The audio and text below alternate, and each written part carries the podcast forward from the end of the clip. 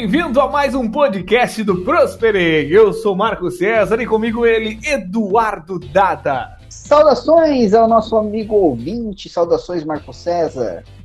Nosso tema desse podcast se dará sobre dominando o ciclo de mercado. É uma obra de Howard Marks, renomado gestor de fundos americano. O objetivo do nosso podcast é entender como aprender a lidar com o preço dos ativos hoje e amanhã. A gente vai falar sobre os fundamentos das empresas e a psicologia dos investidores, como essa psicologia interfere nos preços, quais os principais motivos da mudança de preço. Até o final desse podcast, você se tornará um investidor melhor se você conseguir aplicar os conceitos de Howard Marks.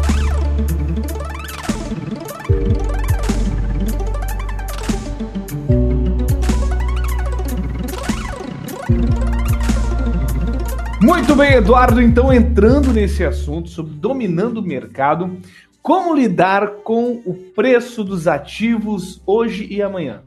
Muito bem, Marco César. Dominar o mercado acho que é o que todo investidor quer. É, a gente teve uma série de eventos abruptos aí, já convidando você que não faz parte de nenhum grupo de investidores, está iniciando no mercado. Nós temos o Prosperei, já fazendo o nosso jabá aí.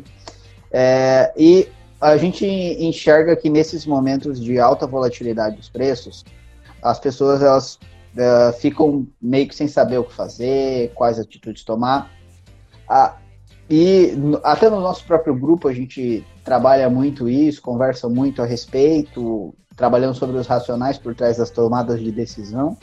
O livro do Howard Marks, trazer o Howard Marks para conversar com relação a esse tema, é uma excelente opção visto que ele é um dos mais respeitados e renomados gestores da atualidade. Ele pode ser considerado como uh, o atual papa do, do Value Investing atual, né?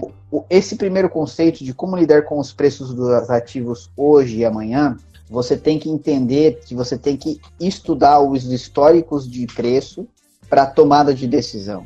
Estudar os históricos de preço, as mínimas e máximas, das cotações e dos valores intrínsecos das empresas. Por exemplo, a gente tem um indicador que é muito interessante para a gente trazer para a conversa, que é uh, o price to earning, que em português é o preço sobre lucro. É um indicador que a gente, que os investidores de valor, eles utilizam para identificar os valores das empresas em relação ao preço que ela está cotada fazer uma análise única e simplesmente do preço, de mínimas e máximas, às vezes não condiz é, com a é, realidade daquele negócio, porque o negócio ele teve um, um crescimento. Você tem que analisar esse crescimento, se ele, como ele se deu, se ele foi replicável, se ele é replicável para os próximos anos e o preço de mercado desse negócio em relação ao valor que ele gerou, que o valor nada mais é do que o fluxo de caixa livre gerado. É, esse fluxo de caixa livre ele pode ser distribuído ou não para acionista, mas é, sendo ou não, ele é o cerne da análise de valor. Né? Então, você tem que fazer uma análise minuciosa com relação ao preço do ativo, ou seja, o valor de firma em relação ao lucro que ela gera, o histórico de crescimento, para daí você se situar. Vou trazer o exemplo da padaria. Isso é uma das coisas que Howard ele, ele sempre é, analisa com relação aos ciclos de mercado. Quando você tem uma análise é, qualitativa do negócio, você analisa o business em relação aos an anos contra anos e períodos contra períodos, né? como se dá nos períodos de baixa desse ciclo, desse mercado. Trazendo a padaria lá, por exemplo, o pão a gente vai comer cotidianamente, né? É, é, é, vamos dizer assim, é anticíclico. Mas se a gente pegar, um, fazer uma análise de um negócio, uh, por exemplo, uma construtora que é pautada em estímulos de juros baixos, por exemplo, uma, uma empresa de construção civil, a probabilidade de ela se desenvolver e ela ter um crescimento do valor ao acionista nos momentos de ciclo de juro baixo é muito maior do que num momento uh, de alta de juros. A probabilidade disso acontecer é muito maior. Por quê? Porque você vai ter um período onde o mercado está dando melhores condições ao consumidor tomar dívida. E como é um empreendimento que ele requer a maioria dos imóveis hoje vendidos, eles são uh, financiados, isso traz uh, numa ideia de ciclo de mercado uh, de preços mais voláteis, diferente da padaria. A padaria, provavelmente, ela cresceu, ela vai ter uma oscilação, ela vai ter um crescimento menor, mas ela vai ter uma oscilação é, de, de, de valor é, em relação ao preço muito menor. Então, quando você pega e estuda o preço sobre o lucro de negócios cíclicos e de negócios é, não cíclicos, você vê essa diferença fazendo uma análise comparativa de setores, é, eu trouxe o exemplo da padaria, mas a gente poderia colocar empresas do setor de energia elétrica versus empresas do setor de construção civil. Como esses resultados eles se relacionam em relação a períodos de estímulos é, do governo em relação ao consumo e em relação a estímulos do governo a não consumo, a altas de juros. Tudo isso ele precisa ser analisado antes de você comprar uma empresa. Então, trabalhando em cima dos, dos preços do ativo hoje, amanhã, antes de você é, pensar em comprar um ativo, você tem que estu estudar o histórico dessa empresa em relação ao preço, dos, ao preço da cotação dos ativos e em relação ao valor entregue. É, isso é interessante, é importante, porque quando você sabe se situar em que estágio do ciclo você está, fica muito mais fácil de você se posicionar para tirar vantagem dos momentos de alta do ciclo. Existem investidores que eles são acíclicos, ou seja, eles não querem se colocar numa condição de ter uma oscilação do capital, do patrimônio, e por consequência eles evitam empresas cíclicas. O que, no final das contas, quando a gente trata de Brasil, que é um universo de commodities, a gente trabalha muito com commodities, a gente trabalha com petróleo, a gente trabalha com é, proteína animal, hortaliças, enfim, é, cereais, tudo isso a gente é, pautado na sazonalidade da cotação das commodities. Então, inv investir no Brasil como investidor acíclico é uma tarefa muito difícil. Eu acho que assim, a primeira coisa que todo investidor ele deve tirar desse é, momento que a gente vive, ciclicidade, de volatilidade de cotações, de preço, é entender como se posicionar nos próximos movimentos de mercado pautado nos ciclos que a gente, que cada setor vai viver mediante essa nova realidade que a gente tem hoje por conta do coronavírus. É, basicamente, com relação ao preço, é isso: fazer uma análise do ciclo de é, valor que a empresa gera, ou seja, de caixa, em relação a anos anteriores e verificar se isso é replicável e projetável para os próximos anos pautado em qual momento do ciclo a empresa está, ou se é uma empresa acíclica, é, única e exclusivamente projetada.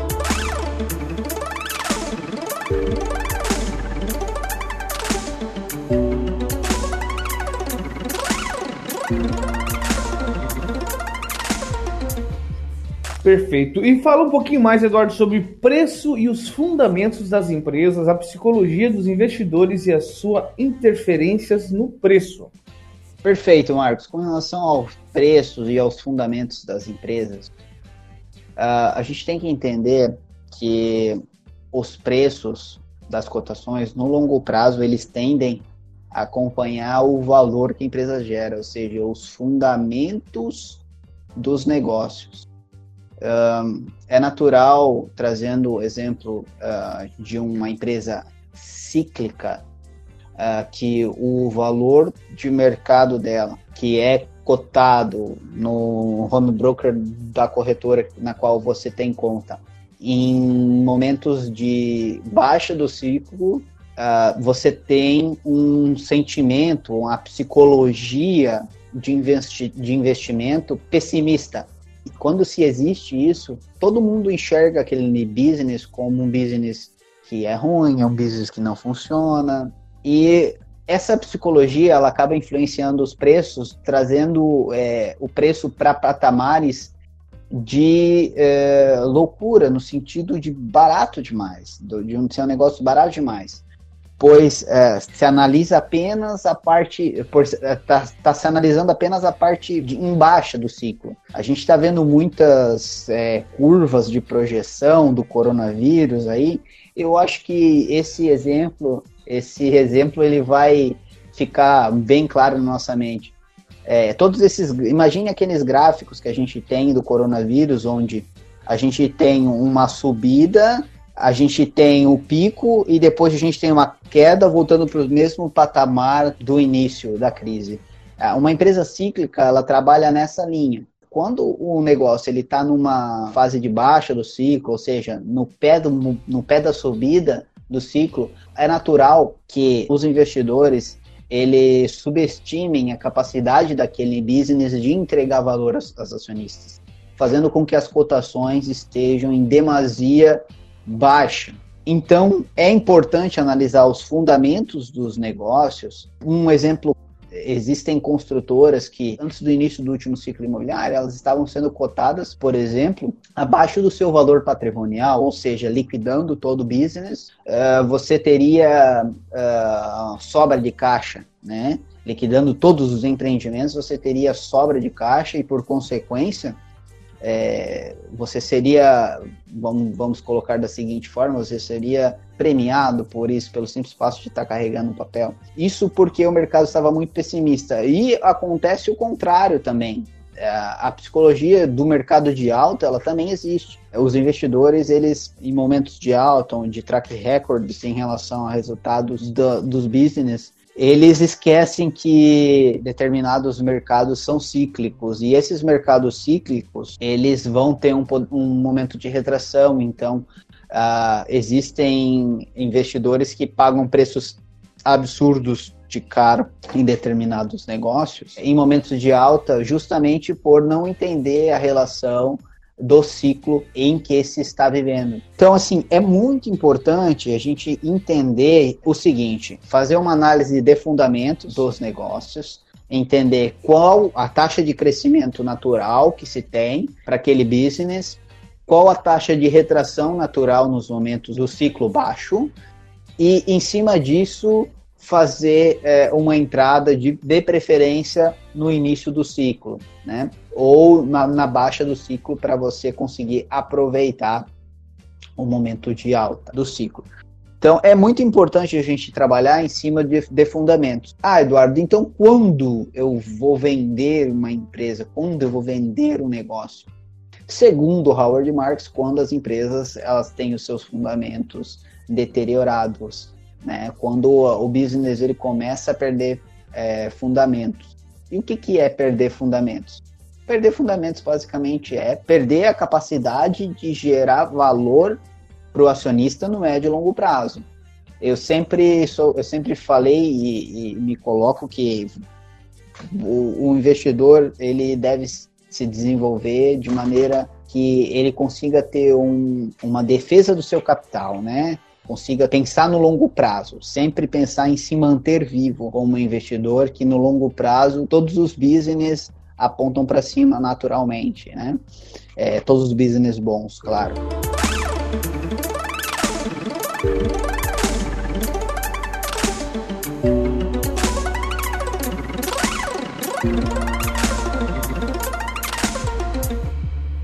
Perfeito. E fala um pouquinho mais, Eduardo, sobre preço e os fundamentos das empresas, a psicologia dos investidores e a sua interferências no preço. Os fundamentos das empresas, né? Como a gente tinha falado anteriormente, os nossos espíritos animais fazem com que os nossos espíritos, não, espíritos, poxa, espíritos animais não, não é espíritos, é a, os nossos instintos animais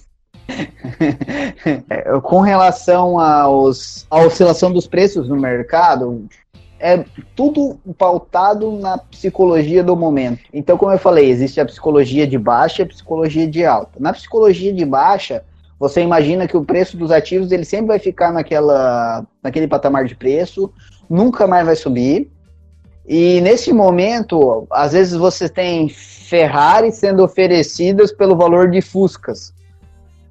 É, o que eu quero dizer por, com isso? Empresas boas, com um excelente track record, com uma relação de price to earnings excelente, ou preço sobre lucro, é, com um excelente histórico de ROE, que é o que a gente utiliza no Brasil como ROI, é, excelente, acima de 10%, acima de 15%. Isso vai para cada business, né?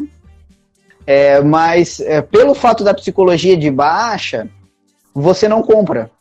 Você espera para ver o que vai acontecer.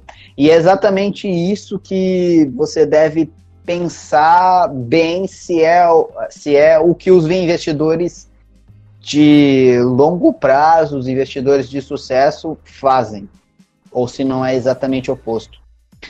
É, no, nos momentos de alta, a gente tem o oposto. A gente tem Fuscas sendo vendidos por preços de Ferrari.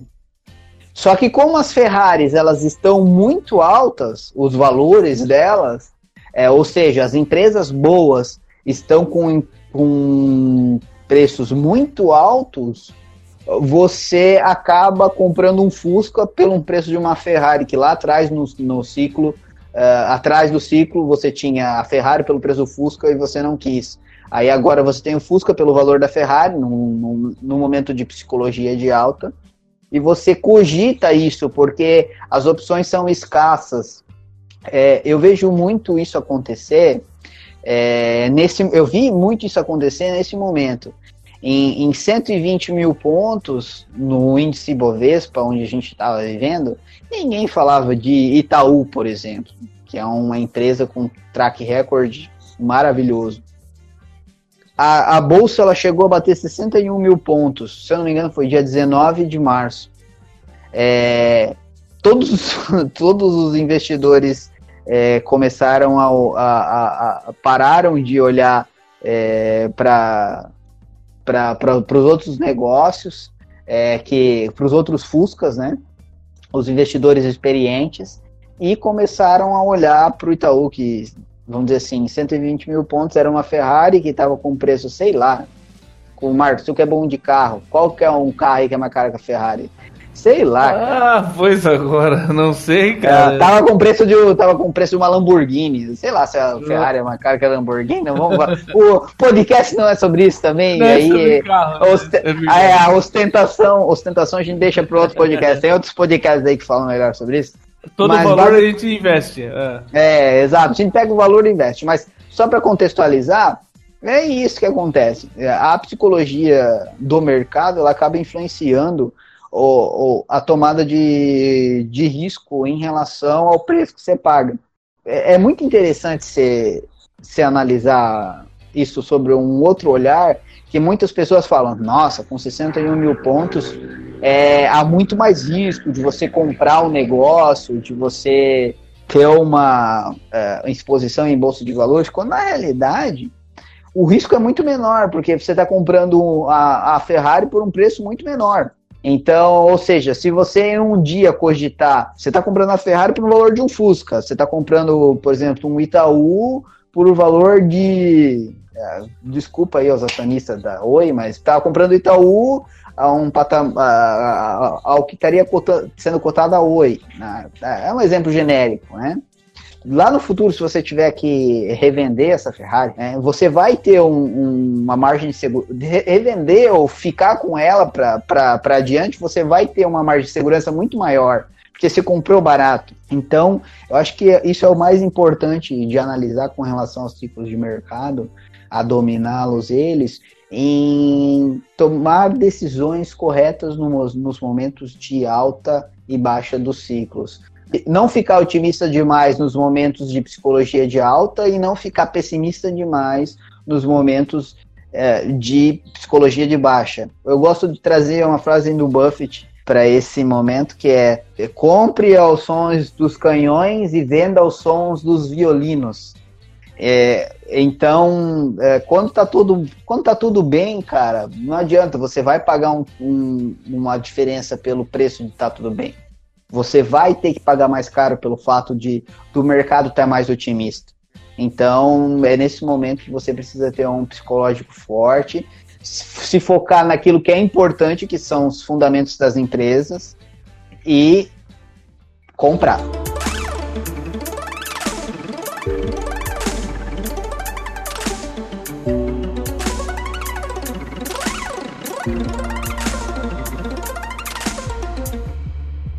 Perfeito, Eduardo. E me diga uma coisa, entrando aí na realidade, né, que nós estamos na atualidade aqui do coronavírus, é, neste momento de baixa, o que o investidor deve fazer?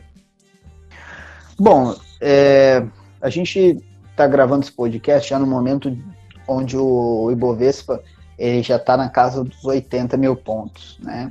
Então ele saiu aí de 60 para 80. Então a gente já teve aí um aumento considerável em relação ao momento de baixa. Eu acho pouco provável a gente ter um momento de retração para 60. Pode acontecer, mas eu acho pouco provável é, em relação ao valor do dólar. Nós estamos de graça quando a gente analisa a bolsa brasileira em dólares, né, que é isso que o investidor estrangeiro analisa a gente já teve um momento de crescimento, mas ainda a gente tem muitas oportunidades no mercado e você deve se perguntar se nesse momento é o momento de comprar Fusca, ah, porque é, é um evento que acontece 10 em 10 anos. Em 2009 a gente teve um momento parecido com esse, 2009, 2008, na, na crise do subprime, de quedas abruptas é, onde há uma possibilidade de mudança de fundamentos das empresas. Então, nesse momento, você deve fazer uma análise se é o momento de você comprar um Fusca. É, o Fusca é um excelente carro, nada contra, mas vamos, vamos colocar da seguinte forma: é, é o momento de comprar empresas com histórico de entrega de resultado questionável, empresas endividadas, que não conseguem, é, vamos dizer assim, que têm o potencial de melhorar, eu acredito que não. Eu acredito que nesse momento hum, deve fazer uma análise minuciosa sobre as Ferraris que estão com preço de mercado mais é, baixo. Acredito que hoje já fica um pouco mais difícil de comprar Ferrari a preço de Fusca. Esse momento já passou. Eu diria que foi lá no dia 19 de março. Mas ainda há muita oportunidade. Essas, até essas Ferraris ainda elas estão em um patamar de preço consideravelmente baixo em relação ao que elas entregam historicamente. O, Itaú, o Bradesco, por exemplo, vamos pegar um outro business aí, está com uma relação de dividendo de 1% ao mês, basicamente, em relação ao preço que ele está sendo cotado ultimamente, na casa dos 20. Então, vamos pensar da seguinte maneira: se você deixando seu dinheiro parado lá, na Selic lá, vai render 3%. Você tendo o Bradesco, que é uma das maiores instituições da do Brasil, né, a, a, uma das maiores instituições financeiras do Brasil, tá aí entre as três maiores. É, você tem é, 1% de dividendo ao mês, qual a possibilidade do Bradesco quebrar? Acho muito difícil isso acontecer no curto médio prazo. No longo prazo, talvez, mas também pouco provável, pela capacidade é, de geração de caixa que ele tem, tem uma seguradora ali dentro. Então, eu acho que assim o investidor ele deve fazer uma análise minuciosa sobre os casos de alta qualidade nesse momento. É, é, é extremamente necessário você ter isso em mente que nos momentos de baixa você deve olhar para as empresas mais seguras, até porque elas são as primeiras que refletem um, um, um movimento de alta é, que é, é, visto da bolsa de valores tá? do índice Bovespa, né? As empresas maiores vão primeiro. Depois os Fuscas começam aí e começam a ter uma precificação maior.